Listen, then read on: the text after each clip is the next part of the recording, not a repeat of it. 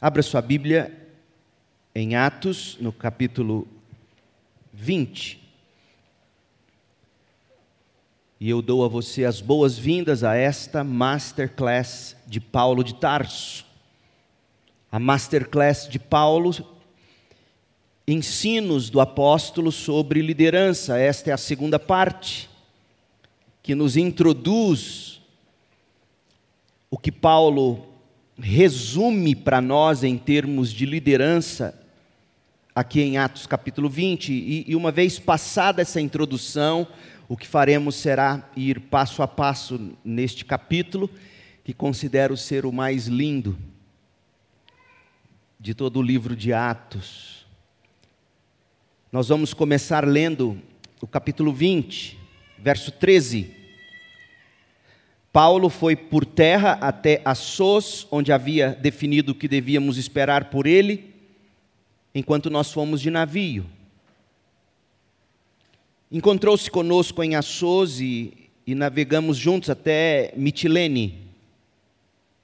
Você se recorda de que Paulo não foi de navio porque houve uma ameaça de morte, uma trama para assassiná-lo durante a viagem de navio, e então Lucas e os demais companheiros de Paulo foram de navio, Paulo foi por terra e depois se encontrou com eles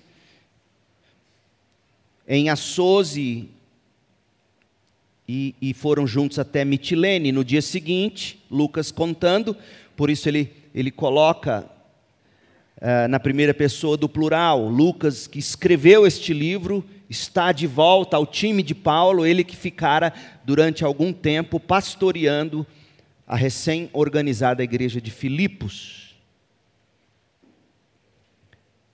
No dia seguinte, verso 15, passamos em frente à ilha de, de Quios. No outro dia, atravessamos para a ilha de Samos. E um dia depois, chegamos a Mileto. Mileto ficava a 32 quilômetros de Éfeso, onde Paulo havia passado três anos ministrando. Paulo havia decidido não aportar em Éfeso, pois não queria passar mais tempo na província da Ásia. E você pode imaginar o, os membros daquela igreja que o amavam tanto, conversando, tirando dúvidas, fazendo selfie. E Paulo, Paulo não podia perder tempo, ele tinha pressa de chegar a Jerusalém, se possível, para a festa de Pentecostes. Mas Paulo tinha um dilema, ele tinha que que ter uma última palavra com aquela igreja. Por isso, verso 17, em Mileto, Paulo mandou chamar os presbíteros da igreja de Éfeso. Termina aqui, por hora, a leitura da palavra de Deus. Quero começar com a seguinte afirmação: precisa-se de líderes, precisa-se de líderes que sejam bíblicos líderes cujo conhecimento das Escrituras se concentram em Jesus Cristo. É o que chamamos de cristocêntricos, Cristo no centro. Precisa-se de líderes assim, porque a escassez de liderança bíblica cristocêntrica é algo assombroso nos dias de hoje. E o que se tem entre aspas, no mercado, porque literalmente é assim que se veem hoje os líderes eclesiásticos, os líderes evangélicos, protestantes, gospels, inclusive padres, popstars. O que se tem hoje, entre aspas, no mercado é ainda mais medonho. Falta líderes bíblicos nos lares na sociedade, na igreja. E, e, você que está me ouvindo, ainda que não seja líder ou não se veja líder, deixe-me colocar de um jeito melhor, ainda que você não exerça liderança na igreja, você precisa urgentemente inteirar-se deste tema. Este tema é para você, como dissemos semana passada. Você precisa da masterclass de Paulo, do ensino de Paulo sobre liderança da igreja, ou de igreja. E por quê? Por que, que você, membro que não exerce liderança, precisa conhecer esse tópico e conhecê-lo muito bem? Eu te dei três razões, pelo menos. Primeira, para saber escolher e comissionar seus líderes, como faremos em instantes, em assembleia. Não se escolhe líder porque você o acha gente boa ou porque é seu amigo ou amiga, mas por causa dos critérios bíblicos. E você precisa conhecê-los. Você precisa conhecer esse tema, em segundo lugar, para saber o que se deve esperar de seus líderes, uma vez tendo você os comissionado. Pelo que você deve orar quando você lembra dos seus líderes. E você, em terceiro lugar, precisa disso para saber escolher em qual igreja você vai congregar quando, por algum motivo, você tiver que deixar a sua igreja atual. É incrível. Não passa muito tempo. Pessoas que estiveram conosco, por exemplo, deixam nossa igreja, às vezes por motivos nobres, às vezes nem tanto, mas já deu para viver o bastante nesses quase oito anos que eu estou aqui, que ver que esses que deixaram o nosso meio foram para outros, já estão noutros ou numa terceira igreja já. Porque escolhem igreja de acordo com o apetite, com Sabe aquela história? Hum, vontade de comer um sonho de valsa? Hum, vontade de, de estar numa igreja hoje. Nossa, eu queria um sermão mais curto, muito denso. Não é assim que se escolhe igreja. Nós vimos na semana passada que Paulo ele aliava ensino e exemplo, teoria e prática, voz e vida, teoria e e prática é fundamental, teologia e testemunho. Tudo de mãos dadas, sempre de mãos dadas. Assim era Paulo, assim era o que ele cria e assim era o que ele praticava. Tão diferente da nossa época, em que a metodologia é frequentemente colocada acima da, da teologia. E muitas vezes a metodologia contradiz a própria teologia ou despreza por completo a teologia. É uma catástrofe o que a gente está assistindo na igreja evangélica contemporânea, inclusive entre batistas. A gente precisa urgentemente dessa masterclass de Paulo ensinando sobre liderança. O nosso texto é Atos 20, de 13 a 38. Esse texto apresenta uma visão panorâmica do que Paulo cria sobre o ministério e a forma como ele praticava aquilo em que ele cria sobre o ministério. Você vai notar aqui que o apóstolo ele não se concentra em metodologias. Preste bem atenção nisso quando formos ler o texto, você não vai ver muito metodologia. Você vai ver atitudes piedosas modeladas por Paulo atitudes piedosas que ele modelava fruto da mensagem que ele cria e pregava. E nós vamos debulhar esse texto parte a parte nas próximas mensagens. Hoje o que eu quero é olhar para o todo. Eu quero que você enxergue como se estivesse assistindo imagens feitas por um drone sobrevoando um milharal. Eu quero ver o milharal por cima. Depois, nas próximas mensagens, nós vamos entrar nesse milharal e vamos pegar as espigas e vamos começar a debulhá-las. O livro de Atos, e é importante você entender isso, a, maneira como o autor bíblico costurou o livro diz muito sobre a mensagem que ele quer comunicar. O livro de Atos, ele é composto, você já deve ter notado, por uma narrativa em altíssima velocidade. Lucas vem contando sobre a propagação do evangelho em todo o Império Romano, nos primeiros 30 anos após a ressurreição de Jesus. É disso que trata Atos. Os primeiros 30 anos, a chama do evangelho se espalhando nos primeiros 30 anos após a ressurreição de Jesus, e essa história Lucas nos conta com muita rapidez, só que de vez em quando, você já deve ter notado, Lucas interrompe a história veloz e furiosa, essa história veloz e eletrizante, ele interrompe. E o que você encontra na narrativa é o sermão de Pedro, de Paulo, de Estevão você vê Lucas contando a história. Escuta, escuta o que Pedro pregou. Escuta o que Paulo pregou. Escuta o que Estevão pregou. Você tem que notar isso quando você está lendo o livro. E você só vai notar isso se você ler esse mesmo livro de novo e de novo e de novo, como a Bíblia tem que ser lida, todo ano pelo menos. Então, portanto, essa foi a técnica de escrita adotada por Lucas, inspirado pelo Espírito. Lucas nos empolga com a rápida propagação do Evangelho de Jerusalém a Judéia, depois para Samaria, até chegar aos confins da terra em Roma. Mas preste atenção, Lucas também faz algumas paradas para nos ensinar por meio dos sermões que ele nos narra,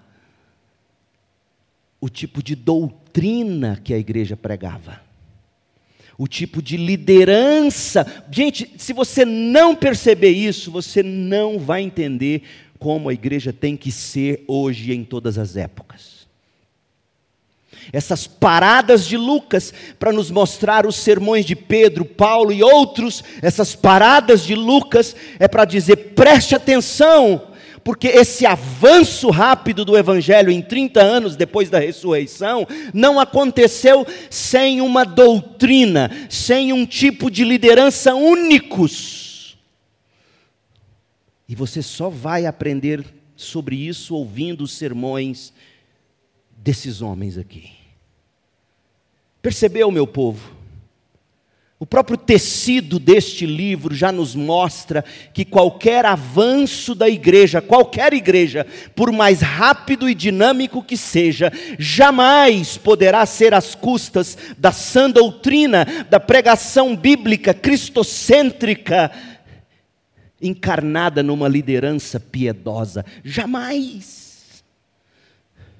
Entretanto, para nossa tragédia, olhando para o cenário que está diante dos olhos, não, não é bem isso. Não é bem este o caso de tantas igrejas e ministérios ditos cristãos ou evangélicos. O avanço é a revelia da doutrina dos apóstolos.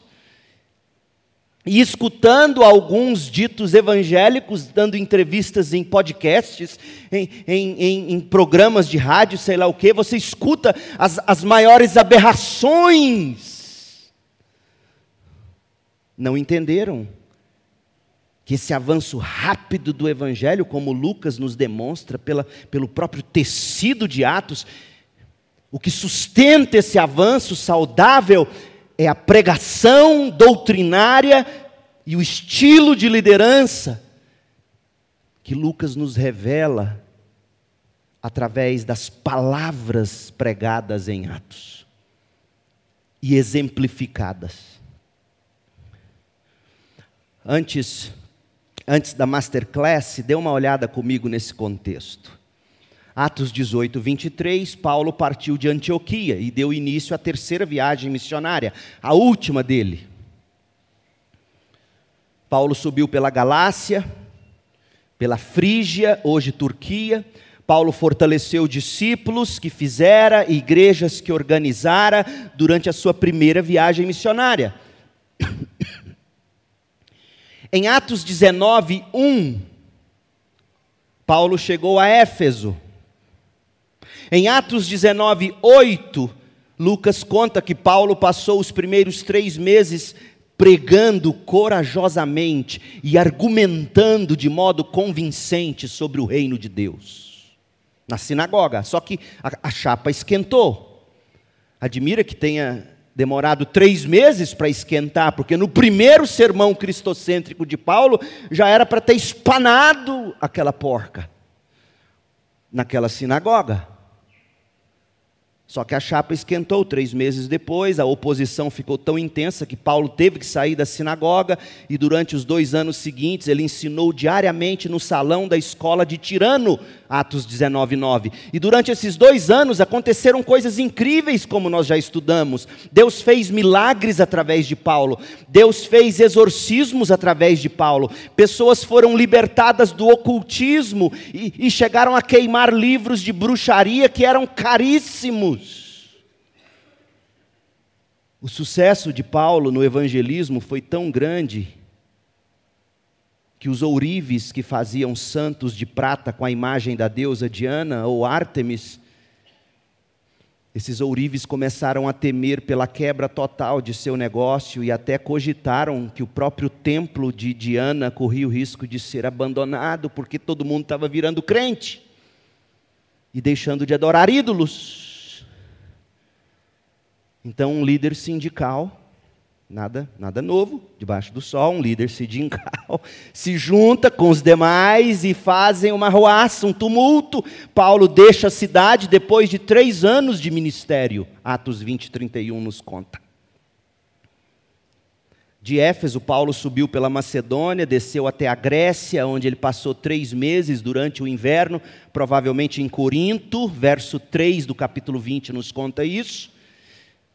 E prosseguindo, o apóstolo voltou pela Macedônia durante a primavera, atravessando a região pela cidade de Troade, onde pregou a noite inteira, Atos 20, versículo 9, e Eutico, o jovem, sentado na janela, provavelmente para tomar ar, porque era muita lamparina e fumaça, e o sermão de Paulo não acabava.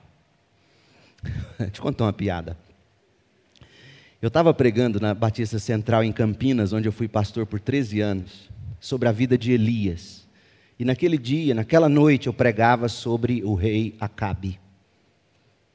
E naquela época eu não usava o iPad, eu usava folhas.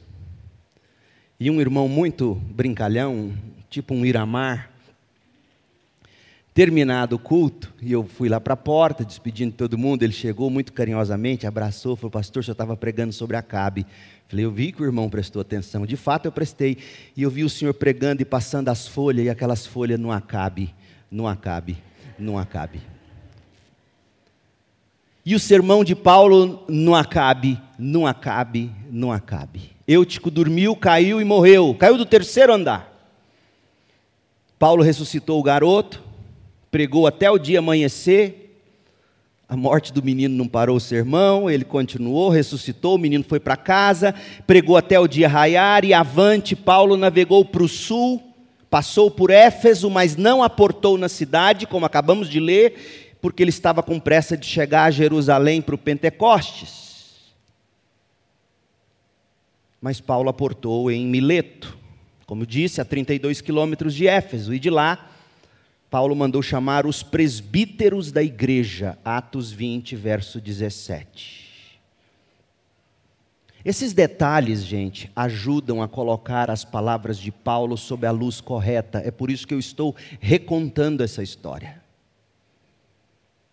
O apóstolo, ele estava com pressa de chegar a Jerusalém, como Lucas vem nos mostrando, é uma narrativa intensa, veloz ele queria, se Deus permitisse, antes do Pentecostes chegar a Jerusalém. O tempo dele era curto, ele estava em um navio no mar e, e, parece que ele era o responsável pelo itinerário. A gente lê em Atos 20, 16 que o próprio Paulo decidiu e, e falou aos comandante, sei lá, quem conduzia o barco, olha, não vamos aportar em Éfeso. De algum modo, ele, ele tinha ingerência sobre aquele navio. E, e depois ele próprio, no verso 17, ele ordena o capitão que aportasse o navio em Mileto e mandou chamar os presbíteros da igreja de Éfeso. Por que que Paulo se esforçou tanto para encontrar os presbíteros de Éfeso, já que ele tinha tanta pressa de chegar a Jerusalém.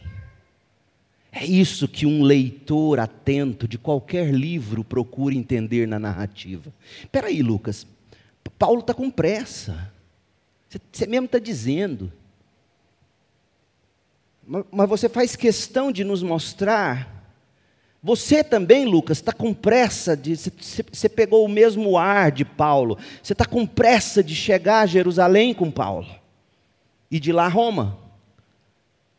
Por que que Paulo, de Mileto, manda chamar os presbíteros? E por que que você vai gastar um capítulo inteiro contando o que Paulo falou para eles, no meio dessa pressa toda? Sabe por quê, gente? Lucas quer que você entenda que o avanço da obra do Evangelho através de igrejas locais depende de líderes saudáveis. Não adianta nada, e eu fico triste quando eu vejo igrejas. Não, nós, nós estamos sem pastor, mas nós temos que construir o templo primeiro, depois a gente contrata um pastor. Não entenderam nada do Novo Testamento quem pensa assim. A prioridade número um de uma igreja são seus presbíteros. E Lucas está te mostrando isso. Alguém poderia dizer, Paulo não gosta da gente, sabe aqueles irmãos mais sensíveis? Paulo não gosta da gente, só reuniu lá com aquela liderança dele. Esse povo era meio batista. Mas não é isso que Paulo, que Lucas quer que você enxergue. Não é que Paulo preferia uns em detrimento de outros. É que Paulo entendia que tal líder ou líderes, porque é sempre plural no Novo Testamento, tais líderes, tais membros. Se a liderança vai bem, a igreja irá bem. Se a liderança vai mal, a igreja irá muito mal. Lucas quer que você entenda que nessa pressa toda, Paulo parou em, Mileto, chamou os presbíteros e deu a masterclass para os presbíteros de Éfeso, até porque Éfeso foi a cidade onde ele gastou mais tempo, três anos, e de Éfeso ele cuidou de toda a região da Ásia Menor. As igrejas do Apocalipse foram organizadas, e outras tantas que não constam do Novo Testamento, foram organizadas durante o tempo em que Paulo marcou presença e fez campanha em Éfeso. A Ásia inteira ouvira do Evangelho. E Paulo, antes de sair, porque sabia, como aprenderemos no, no, último versículo do capítulo 20, Paulo nunca mais veria aquele povo. E o que, que você faz então? Se você nunca mais vai ver essa igreja tão amada, se você nunca mais vai ver esse povo tão querido, seus filhos na fé, literalmente, você nunca mais os verá. Você está com pressa, você tem missão a cumprir. O que, que você faz? Chama os líderes. E isso não é para causar ciúme nos demais. Há, uma, há uma importância sendo comunicada. E aí, Paulo, Lucas nos conta, prega e ensina com maestria. A igreja de Éfeso dependia de como seus presbíteros serviriam ao Senhor. E é isso que Lucas vai mostrar para nós. Lucas quer que você entenda, segundo a Igreja Batista em Goiânia, que o avanço do reino de Deus, através da nossa igreja e de todas as igrejas locais espalhadas pelo mundo, não pode ser a revelia de uma liderança conforme leremos em Atos 20. Lucas e Paulo conheciam, até porque quem escreveu Hebreus, abre em Hebreus 13, quem escreveu Hebreus era do círculo íntimo de Paulo e Timóteo. Alguns defendem veementemente que foi Paulo, outros vão dizer que foi Apolo. O fato é que não sabemos quem escreveu Hebreus, mas quem escreveu Hebreus era do círculo íntimo de Paulo. Hebreus 13, 17. Obedeçam a seus líderes e façam o que disserem. e nós sabemos que isso aqui não é um cheque em branco. Nós sabemos que a autoridade de um líder, segundo os Coríntios 10, segundo os Coríntios 13, a autoridade de um líder é derivada da edificação que esse líder promove nas ovelhas através da palavra de Deus. E tudo que for contrário à palavra de Deus, os líderes deverão ser, sim, de algum modo tratados e até disciplinados. Em 1 Timóteo 5, Paulo orienta, inclusive, que você pode chegar, sim, com um grupo de irmãos piedosos da igreja e conversar com um presbítero que esteja fora da linha bíblico-teológica e de comportamento moral. Então, quando, quando Hebreus diz obedeçam a seus líderes e façam o que disserem, o autor bíblico tem toda essa concepção por trás. O trabalho deles é cuidar de sua alma e disso prestarão contas. Deem-lhes motivo para trabalhar com alegria e não com tristeza. Por quê? Por que, que, eu tenho que fazer isso? Por que, que eu tenho que trabalhar de um modo, agir de um modo que vai deixar meus presbíteros, meus pastores, meus líderes alegres e não tristes?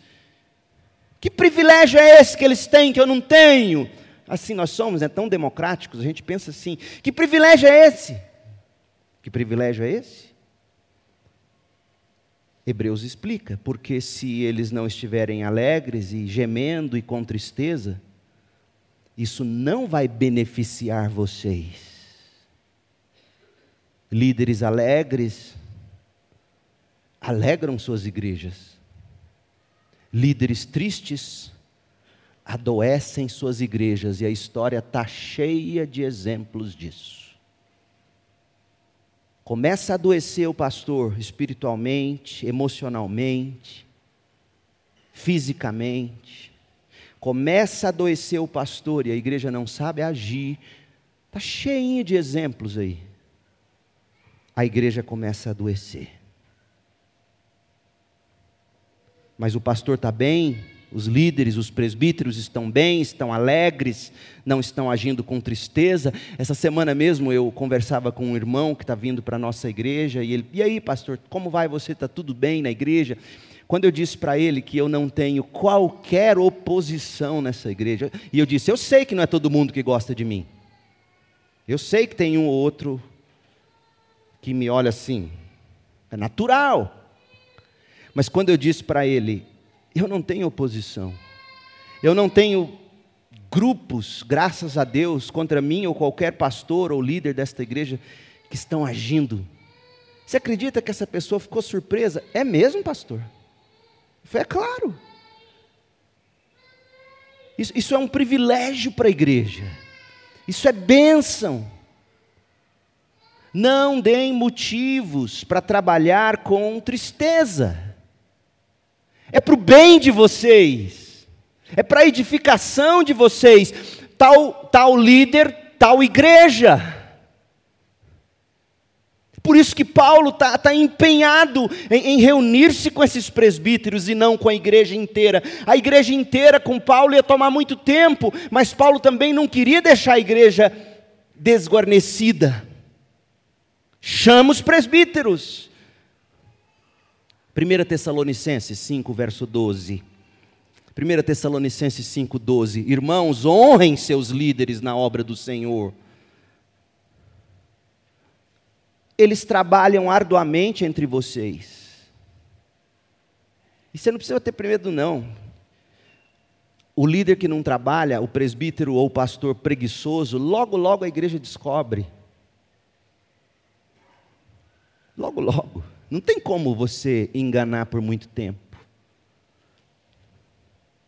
Irmãos, honrem seus líderes na obra do Senhor, eles trabalham arduamente entre vocês, eles dão orientações. Tenham grande respeito e amor sincero por eles, por causa do quê? Por quê? Por que esse privilégio? Por causa do trabalho que realizam. Eles velam pela alma de vocês. e vivam em paz uns com os outros.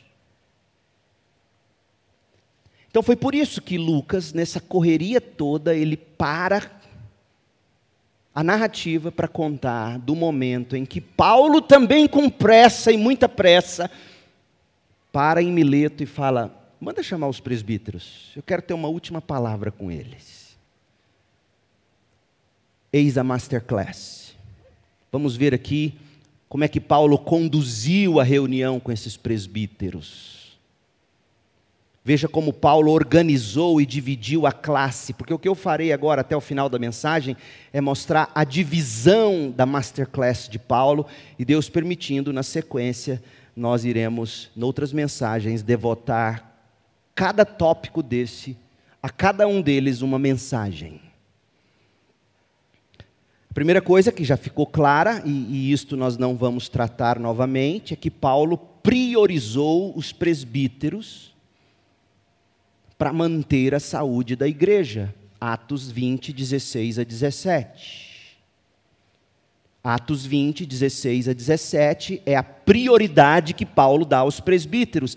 Ele não queria passar mais tempo na província da Ásia, ele tinha pressa. Por isso,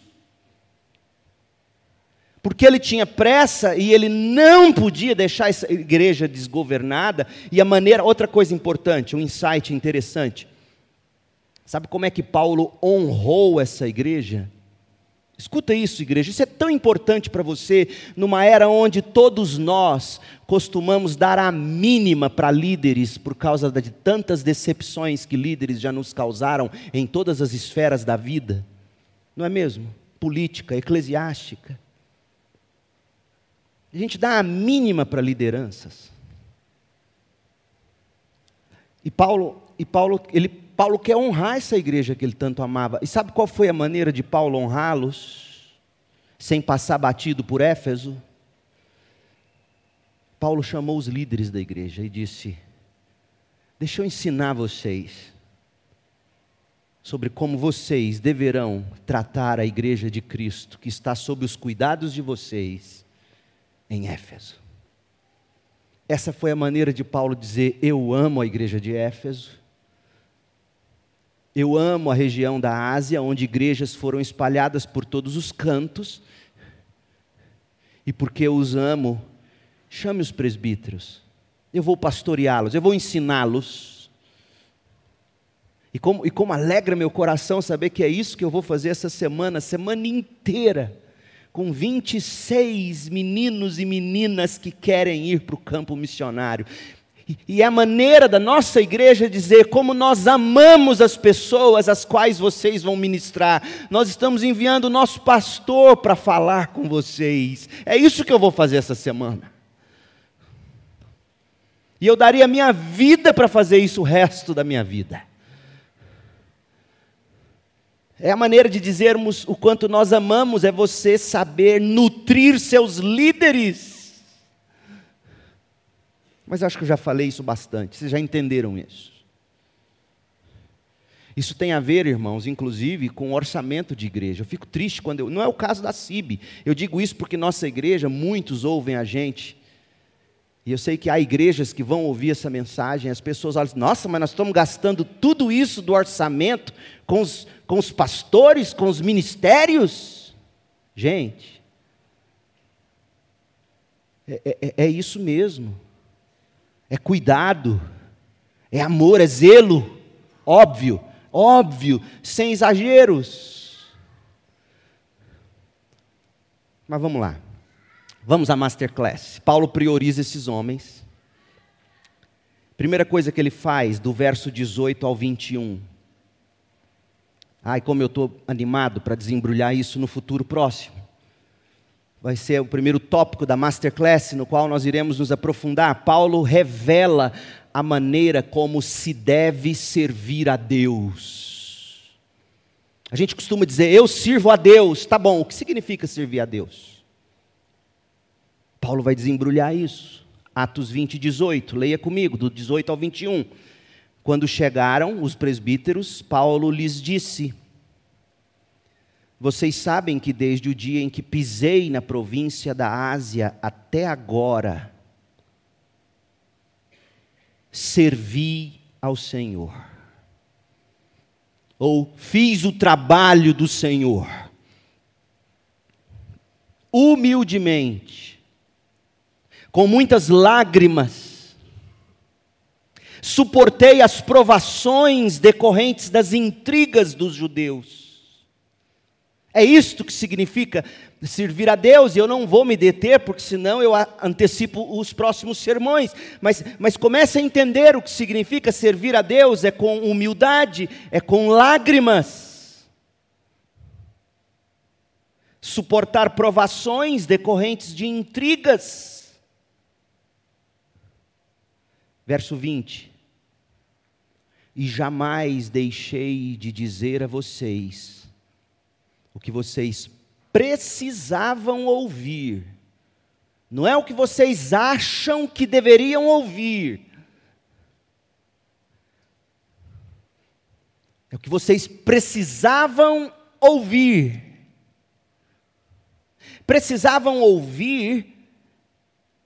Não é que Paulo tinha um tema na cabeça e falava assim: não, hoje eu vou falar sobre dízimo. Não, isso é recado, isso não é o precisar ouvir. Paulo abria a Bíblia, e o que a gente precisava ouvir, ou eles precisavam ouvir, era o tema daquele texto para aquele dia, como a gente faz aqui. Você começa a estudar uma carta de Paulo, ou o livro de Gênesis, e o que a gente precisa ouvir está na palavra de Deus. E é por isso que a gente segue a Bíblia trecho a trecho. Às vezes a gente rói, rói, rói o mesmo trecho, porque é inesgotável o tutano desse osso. Então Paulo dizia o que eles precisavam ouvir, e não o que eles sentiam que precisavam. Isso é servir a Deus. Seja publicamente, na escola de tirano, na sinagoga, seja em seus lares. E seus lares aqui você tem que tomar muito cuidado, porque pode ser duas coisas: pode ser visitas pessoais, mas era principalmente as reuniões de igrejas. Porque o que está sendo dito aqui, isso aqui não é uma teologia para células. No Novo Testamento, que existiam igrejas reunidas em lares anunciei uma única mensagem. A mensagem que eu pregava era tanto para judeu como para não judeu, para gregos. O evangelho é um só. E o que eu pregava é: é necessário que se arrependam, é disso que vocês precisam ouvir. Arrependam-se, voltem-se para Deus e tenham fé no Senhor Jesus Cristo. É isso que você mais precisa ouvir nessa manhã. Arrependa-se, Volte-se para Deus com arrependimento e deposite fé no Senhor Jesus Cristo. Quanta coisa sobre servir a Deus, nós voltaremos a isto, Deus permitindo. Segundo tópico da Masterclass. Se primeiro Paulo revelou a maneira como se deve servir a Deus, em segundo lugar, Paulo demonstrou como, de fato, se vive para Deus. Ah, eu vivo para Deus. Tá bom. O que, que significa isso? O que, que significa viver para Deus, jovem? Verso 20. 22, perdão. Do 22 ao 24. Do, do 18 ao 21, servir a Deus. Do 22 ao 24, viver para Deus. O que, que significa isso, Paulo? Verso 22. Agora, impelido pelo Espírito, eu vou a Jerusalém.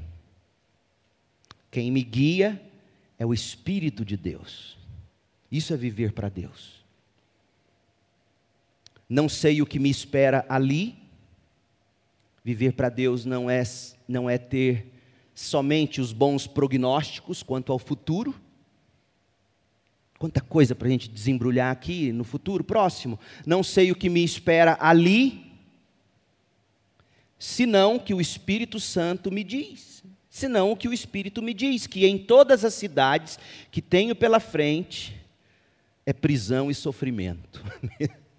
Isso é viver para Deus, você já sabe o que vai acontecer. Viver piedosamente, Paulo escreveu a Timóteo, é padecer perseguição. Você vai sofrer. Verso 24: Não importa o que eu vou sofrer, porque minha vida não vale coisa alguma para mim, a menos que eu use a minha vida. Está vendo, jovem? Olha como é que você tem que viver para Deus. Minha vida não vale nada para mim. Conquanto você use a sua vida para cumprir a carreira e a missão que te foi confiada pelo Senhor Jesus Cristo. É isso que vale na vida. E qual é essa missão? Qual é essa carreira? Não está aberto aqui. Não importa se você é estudante ou pastor há muitos anos. Qual é a carreira? Qual é a missão? De quem vive para Deus. Olha como ele termina o verso 24: dar testemunho do evangelho da graça de Deus. Você quer saber como viver para Deus? Comece a dar testemunho do evangelho da graça de Deus. Servir a Deus, verso 18 a 20, viver para Deus, de 22 a 24. Terceiro, Paulo falou de como ser fiel a Deus. Ah, eu sou fiel a Deus. O que, que é isso? Verso 25 a 27. Agora sei que nenhum de vocês, a quem anunciei o reino, me verá outra vez. Por isso declaro que hoje, se alguém se perder, no sentido de ir para o inferno, apostatar, não será por minha culpa, porque eu fui fiel. Aí ele explica o que é ser fiel no verso 27. Não deixei de anunciar tudo que Deus quer que vocês saibam. Esse é o pastor fiel. É o que abre a Bíblia, Segue o Espírito conforme o próprio Espírito foi inspirando a Bíblia, trecho a trecho, verso a verso. Não é o pastor que chega no púlpito hoje e fala, Deus falou que eu tenho que falar disso. Ou não, eu estava pensando em falar disso, mas o Espírito acabou de dizer que eu tenho que falar disso. Se fosse assim, Deus não nos teria deixado Bíblia. Paulo foi fiel porque ele abria a Bíblia e ele nunca deixou de anunciar tudo, até as doutrinas mais indigestas. Tudo que eles deveriam saber. Tudo que Deus quer que vocês saibam. Gente, essa palavra, essa frase é muito forte. Tem coisas que Deus quer que você saiba, e essas coisas não estão no coração de um pastor que segue o sopro do Espírito. Essas coisas estão na palavra de Deus. Esse é o pastor fiel, esse é o crente fiel. Ele vive de acordo com o que Deus quer que ele saiba para poder viver. E ele é fiel porque ele não deixa de anunciar tudo que Deus quer que ele saiba. Isso é ser fiel.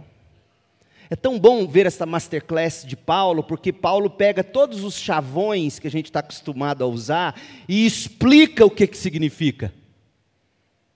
Servir a Deus, o que, que significa? Atos 18, Atos 20, 18 a 21. Quer saber o que é servir a Deus? Atos 20, 18 a 21. Ah, eu vivo para Deus. O que é viver para Deus? Atos 20, 22 a 24. Ah, é fiel a Deus. Eu sou fiel a Deus. O que é ser fiel a Deus? Atos 20, 25 a 27. Mas Paulo também alertou para a necessidade de se estar em guarda para Deus, vigilante, a necessidade de estar em guarda para Deus. Falou-se tanto de vigilância nos últimos dias, por causa da catástrofe causada pelo Hamas em Israel, porque de algum modo o Hamas conseguiu burlar o sistema de vigilância da fronteira. E o Hamas, portanto, pôde entrar e fazer o estrago que fez. Uma vida sem vigilância, sem guarda para Deus, é uma catástrofe. E Paulo diz: é necessário vocês estarem em guarda para Deus. Verso 28. Do 28 ao 31. Portanto, primeira coisa, líderes, presbíteros, crente, cuidem de si mesmos do coração de vocês, que é enganoso. O cuidar de si mesmo não é no sentido de dar vida boa para você, até porque o que Paulo acabou de dizer contradiria isso. Cuidar de si mesmo é, ah, eu vou cuidar de mim agora, vou viver minha vida. Opa, não tira esse, esse texto do contexto, porque não, Paulo já falou o que, que o aguardava pela frente: perseguição e prisão. Viver piedosamente vai causar isso. Cuidar de si mesmo não é fechar os olhos para o resto de todo mundo. Vou, você quer saber? Tchau, vou cuidar dos meus cachorros. Vou cuidar de mim. Não, é, é, muito, é muito perigoso isso, fora que não é bíblico. Cuidar de si mesmo é guardar o coração, guardar a doutrina, até porque Paulo vai explicar o que acontece. Olha só, Cuidem de si mesmos e do rebanho sobre o qual o Espírito Santo os colocou como bispos. Opa, achei que Paulo estava falando com presbíteros. É mesmo, bispos, presbíteros, pastores, a mesma coisa. Eu sou bispo da segunda igreja batista em Goiânia, sabia disso? Em que sentido? No sentido de que eu administro a palavra de Deus sobre a vida de vocês. Eu supervisiono o trabalho desta igreja como presidente dela. Eu sou um bispo, eu sou um presbítero e eu sou um pastor. Mas por favor, continue me chamando de pastor. Portanto, cuidem de si mesmos e do rebanho sobre o qual o Espírito Santo os colocou como supervisores, administradores, presidentes, é isso que significa bispos. A fim de pastorear em sua igreja. Pastorear é o que um bispo faz, é o que um presbítero faz. Está ficando claro isso? Sem dizer que é plural. Ter presbíteros numa igreja não é coisa de presbiteriano, é coisa que Paulo ensinou.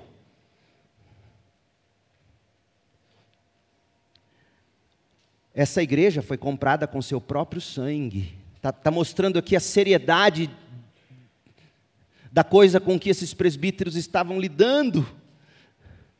Estavam lidando com, com ovelhas, com rebanho que foi comprado pelo sangue de Jesus. E por que, que ele quer que eles fiquem em guarda? E por que, que ele quer que eles vigiem, cuidem de si mesmos e do rebanho? Ele explica, verso 29, porque eu sei que depois da minha partida surgirão do seu meio falsos mestres. Eles não virão de fora, não, vão sair da igreja, do meio de vocês. Por isso, cuidem de vocês, estejam em guarda. É do nosso meio que saem as heresias, foi do nosso meio que houve o racha lá em Belém do Pará e nasceu o pentecostalismo no Brasil, que se tornou uma, uma loucura nos últimos tempos. É do nosso meio, é no subsolo da igreja reunida em oração. Abram os olhos, cuidem de si mesmos, cuidem da doutrina. Lobos ferozes não pouparão o rebanho. Até mesmo entre vocês, até mesmo entre vocês, até mesmo entre vocês, igreja de Éfeso, se levantarão homens que vão ensinar coisa errada na escola bíblica, distorcerão a verdade. Sabe por quê? Porque eles querem pessoas seguindo eles, paparicando eles, exaltando eles. Portanto, vigiem. Vigiem.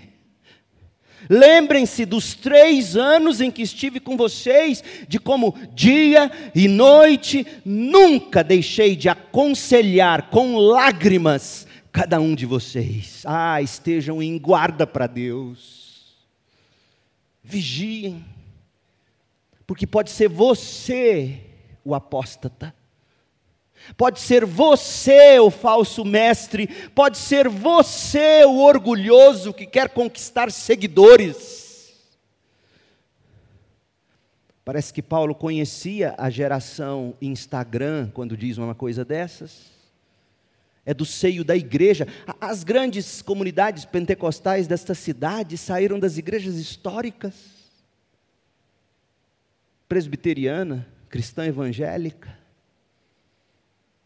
e hoje se encontra, pastor, o senhor está dizendo que, que eles não são crentes, não são igreja? Não, pelo amor de Deus, não ponha palavras na minha boca. O que eu estou dizendo é que do nosso meio saiu tanta coisa que virou aberração, que dá até medo de eu ser o próximo.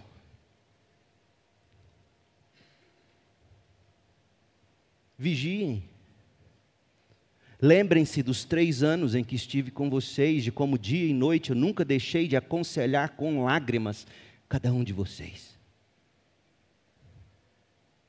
Paulo falou da necessidade de se estar em guarda para Deus. Paulo, Paulo explicou o modo como nós nos sustentamos em Deus. 20, 32 a 35. Como é que a gente se sustenta em Deus? Ah, porque para viver essa vida, de servir a Deus, de viver para Deus, de ser fiel a Deus, de estar em guarda para Deus, poxa, você tem que estar sustentado. Você não consegue fazer isso só de força de vontade, não. A partir de hoje eu vou servir como Paulo falou, eu vou viver para Deus como Paulo falou, eu vou ser fiel, eu vou viver em guarda, pronto. É, é só até você sair daqui para a fila do almoço naquele frescor. Acaba esse desejo. Não é autoafirmação, não é força de vontade. De onde vem o nosso sustento em Deus? Versos 32 a 35. E agora, eu os entrego a Deus. Por quê? Porque é Deus quem tem que sustentar, guardar, proteger. E não apenas entrego a Deus de um modo genérico, eu entrego vocês a Deus e a palavra de Sua graça, a mensagem de Sua graça. Eu entrego vocês a Deus e a palavra de Deus. É assim que o crente se sustenta, mensagem de Sua graça que pode edificá-los e dar-lhes uma herança junto com todos que Ele separou para si, junto com os eleitos. Jamais cobicei a prata, não é de dinheiro que um crente se sustenta. Não é de ouro que crente se sustenta. Não é, são de roupas caras que um crente se sustenta. Vocês sabem que estas minhas mãos trabalharam para prover as minhas necessidades e as dos que estavam comigo. Fui exemplo constante de como podemos, com trabalho árduo, ajudar os necessitados lembrando, olha de novo a palavra, a palavra no verso 32, a palavra no verso 35, o sustento do crente vem da palavra, lembrando por que, que eles eram tão generosos, por que, que eles abençoavam tanto, por que, que eles não cobiçavam prata, ouro ou roupa cara, por quê? Lembrando as palavras do Senhor Jesus, a maior bênção em dar que em receber. Ô crente, você conhece essa verdade na sua vida? Você já encontrou o prazer de ser melhor dar para alguém do que comprar algo para você? Você já encontrou prazer nisso? Mas no sentido de que você não, não teria condição de dar agora, mas você entendeu que é melhor dar do que receber o evangelho pregado hoje não ensina isso aqui não. Pelo contrário, ensina que se você der, Deus está comprometido em te dar mais. E aí, da abundância, você vai dar para os outros. Quando Paulo ensina em 2 Coríntios 8 e 9, que é da pobreza que os macedônios encontraram a alegria de dar. Ô crente, dízimo é disciplina espiritual. É a primeira coisa que você faz com o seu dinheiro quando ele cai na sua conta, quando chega o aviso do Pix. Pum! Deus, quem está precisando que eu possa ajudar? Como é que você se sustenta nessa vida? Lembrando das palavras de Jesus, guardando todas as coisas que Ele nos tem ordenado. Paulo Paulo está aplicando a grande comissão à vida dele aqui. Jesus ensinou que há maior bênção em dar do que em receber. Paulo entrega esses homens a graça de Deus e a palavra de Deus e a lembrança das palavras do Senhor Jesus. É assim que você vai se sustentar, crente. Não é ganhando mais, não é tendo mais,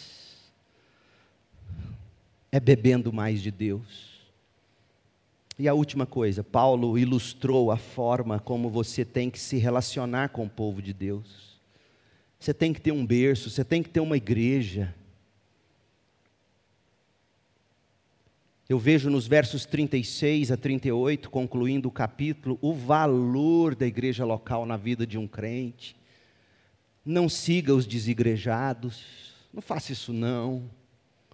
Não seja um desses que acha que a orelha consegue viver sem o corpo, o nariz sem o rosto, a cabeça e o corpo. Não, você não vive sem o corpo.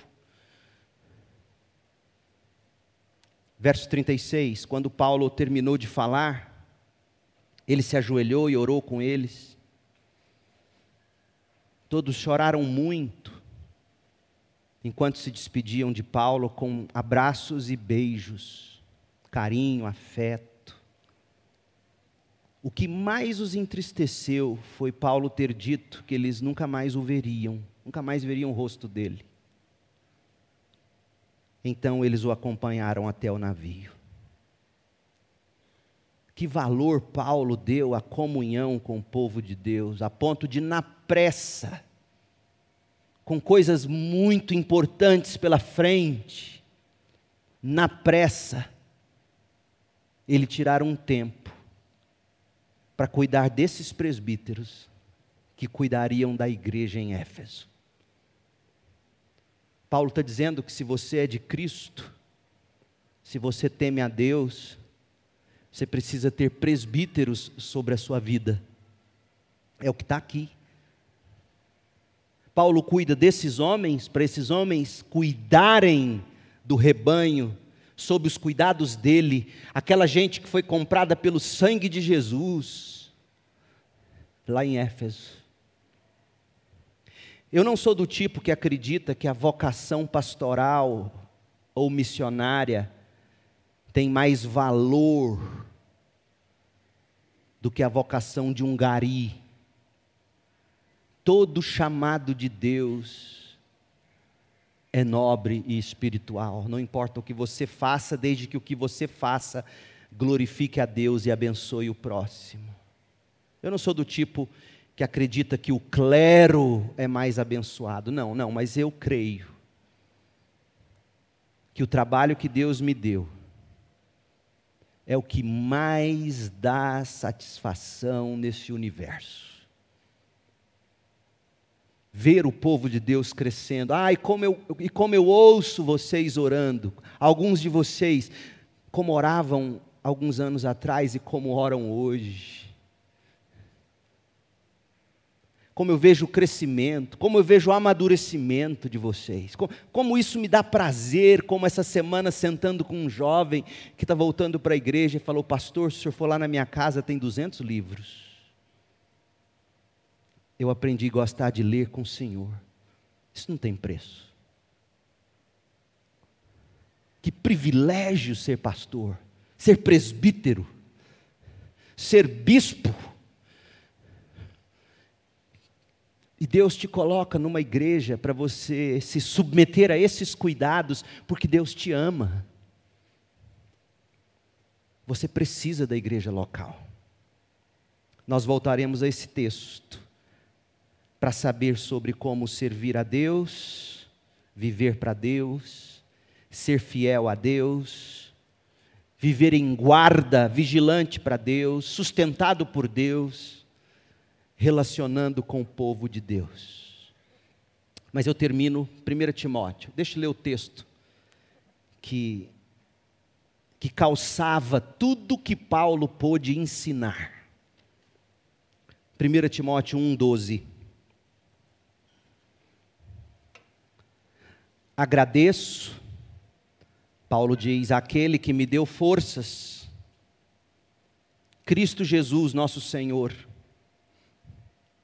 que me considerou digno de confiança e me designou para servi-lo.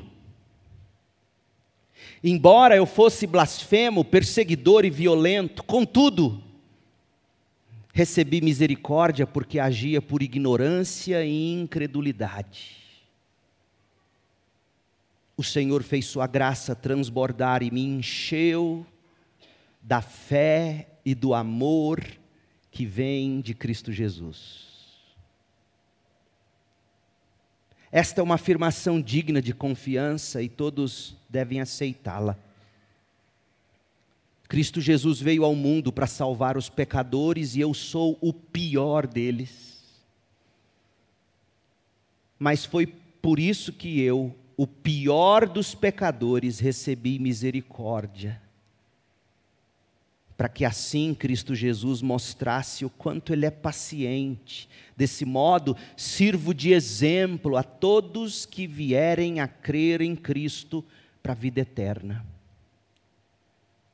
Honra e glória a Deus para todo sempre. Ele é o Rei eterno, invisível e imortal. Ele é o único Deus. Amém. Oremos. Pai querido, levante presbíteros entre nós, homens com o coração para pastorear essas ovelhas, tuas ovelhas, ó Pai. Levante jovens, velhos, homens maduros, com o desejo de cuidar do teu rebanho. Como a igreja de Cristo precisa disso. Abençoe esta igreja com alegria em se submeter aos seus líderes. Na medida em que eles, com fidelidade, ensinam todo o decreto de Deus. E ensina-nos, ó Pai, a servi-lo, a viver para ti, a ser fiel ao Senhor, a viver vigilantes, sustentados pela tua palavra, sem jamais deixar a congregação e o relacionamento com o teu povo na igreja. Que a graça de Jesus, o amor de Deus Pai, a comunhão do Espírito estejam sobre este povo hoje para sempre, até, até o Senhor, o Rei Jesus, voltar e estabelecer seu reino eterno. Em nome de Jesus oramos. Amém.